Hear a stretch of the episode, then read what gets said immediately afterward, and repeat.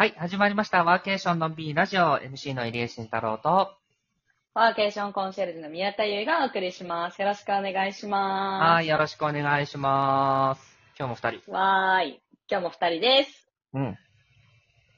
今日のテーマは、何やら、とある場所に、入江さんが、僕の久話か。しぶりに行くっつってるんで、なんかちょっと掘り下げてみましょうっていうことが、はいまあ今回のテーマでございますね。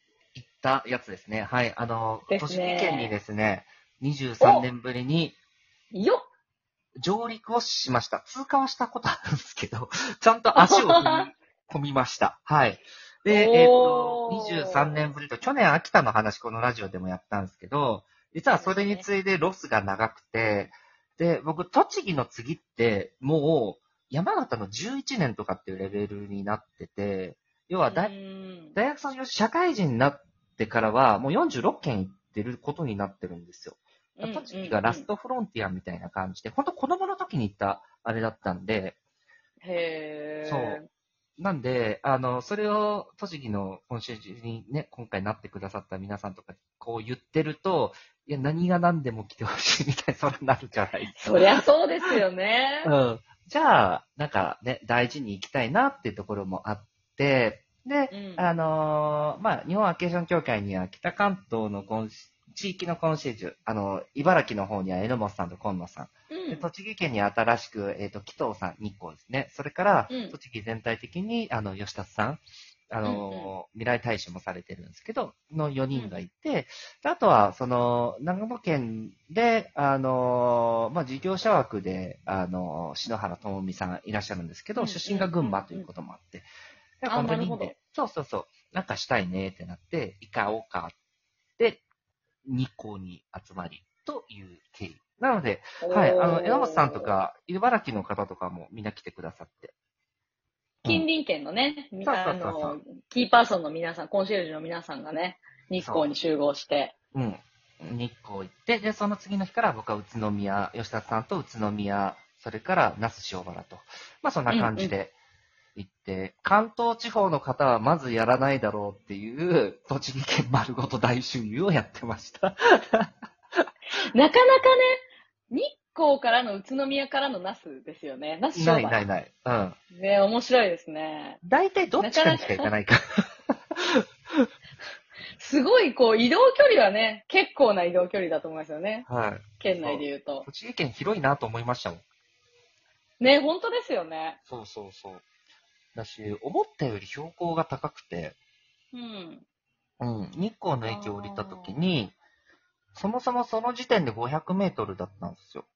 へこうやって、普通に長野のその辺りの盆地の町より高いとか高いなっていう感じで、ー。うんうん、うん。で、日光の奥日光の方まで行ったら1300とかなってきたから、え、高えな、みたいな。うん感じだったりしましたよね。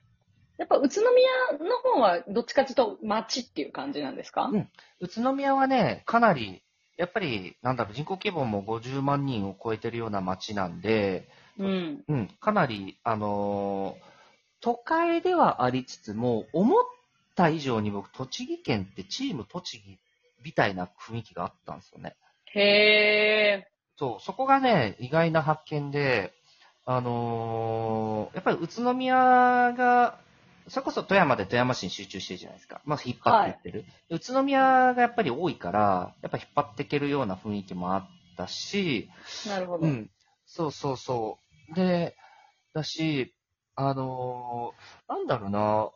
やっぱりなんか地域内ですごい助け合ってる感じがあって、へなんかそういうところとかがすごい面白かったですね。うん。だからなんかそういうところって、なんか正直、なんかね、あの東京も近いから、なんか全部頼り切ってるんだろうな、みたいなのが半分ぐらいあったんで、そういうのが一切なく。うんー。あ、なるほどね。そう。うん。地域としてちゃんとやってる、独立してるっていうところがすごい大発見でしやっぱこう栃木県内で言うと、やっぱ宇都宮ってすごい、まあ名前も私ですらもやっぱ聞くので、た。うん。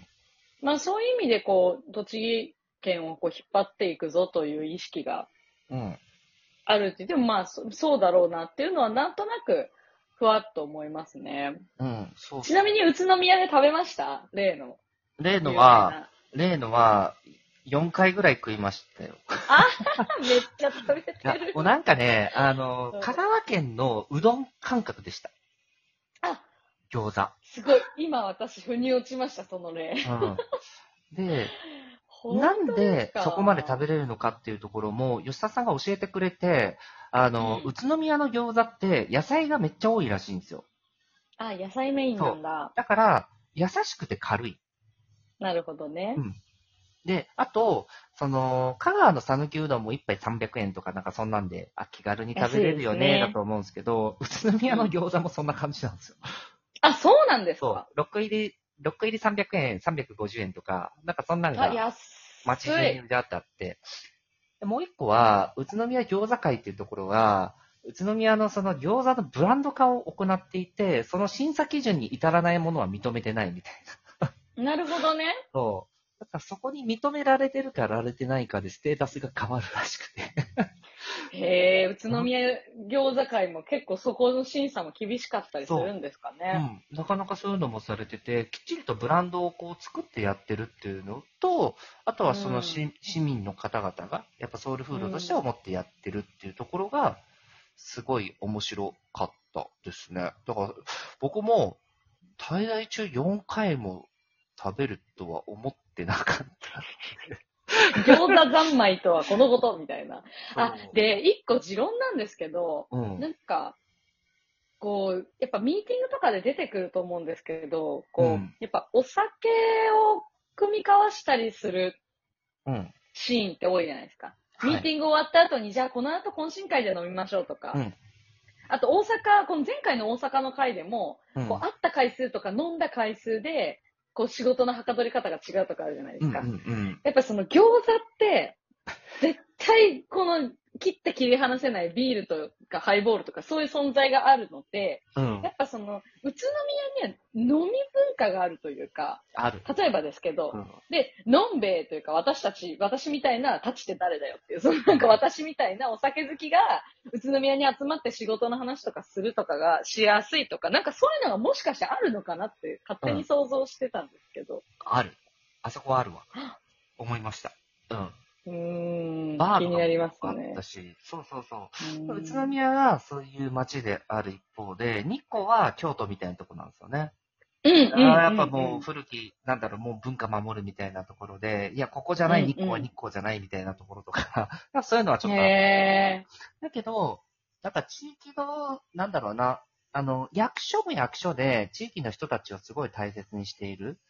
ーうん。うん。というふうな方向でやっぱ取り組んでいきたいっていうところと、やっぱり観光の色が強すぎるので、なんとか暮らしっていうところを味わってほしいし、やっぱりどういうふうにしてそういったところで暮らしの日光、要は普段の日光、日常の日光っていうところを、なんか体感してもらうのかっていうところが一つの課題感としては感じていらっしゃるような感じで、だから鎌倉みたいなイメージを目指されてるってところありましたよね。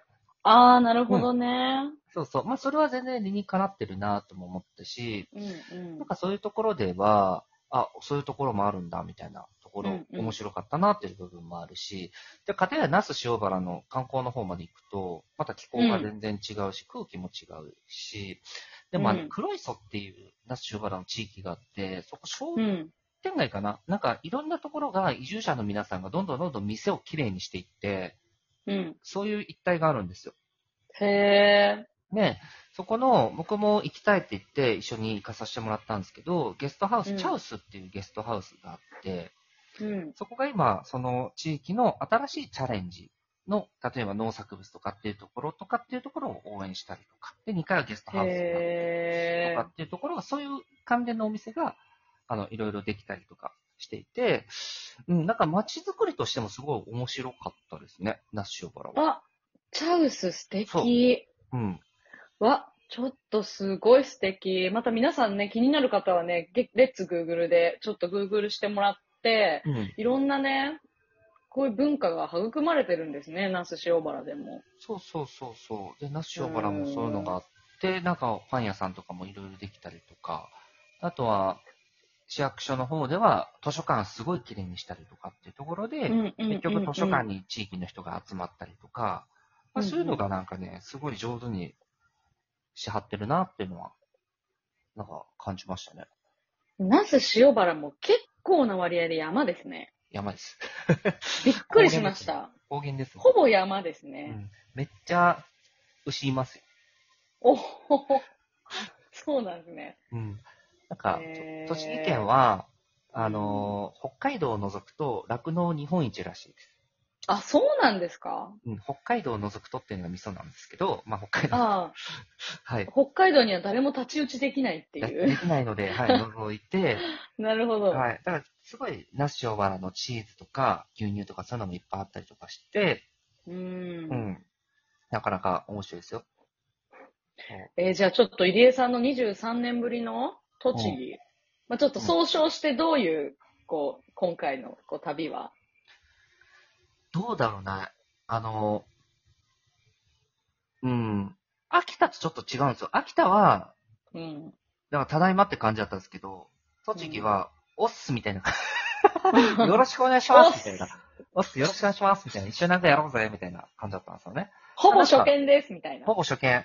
だからこそ、なんかこういう初見の皆さん、初見の地域ってもう最後なんで、僕の中では。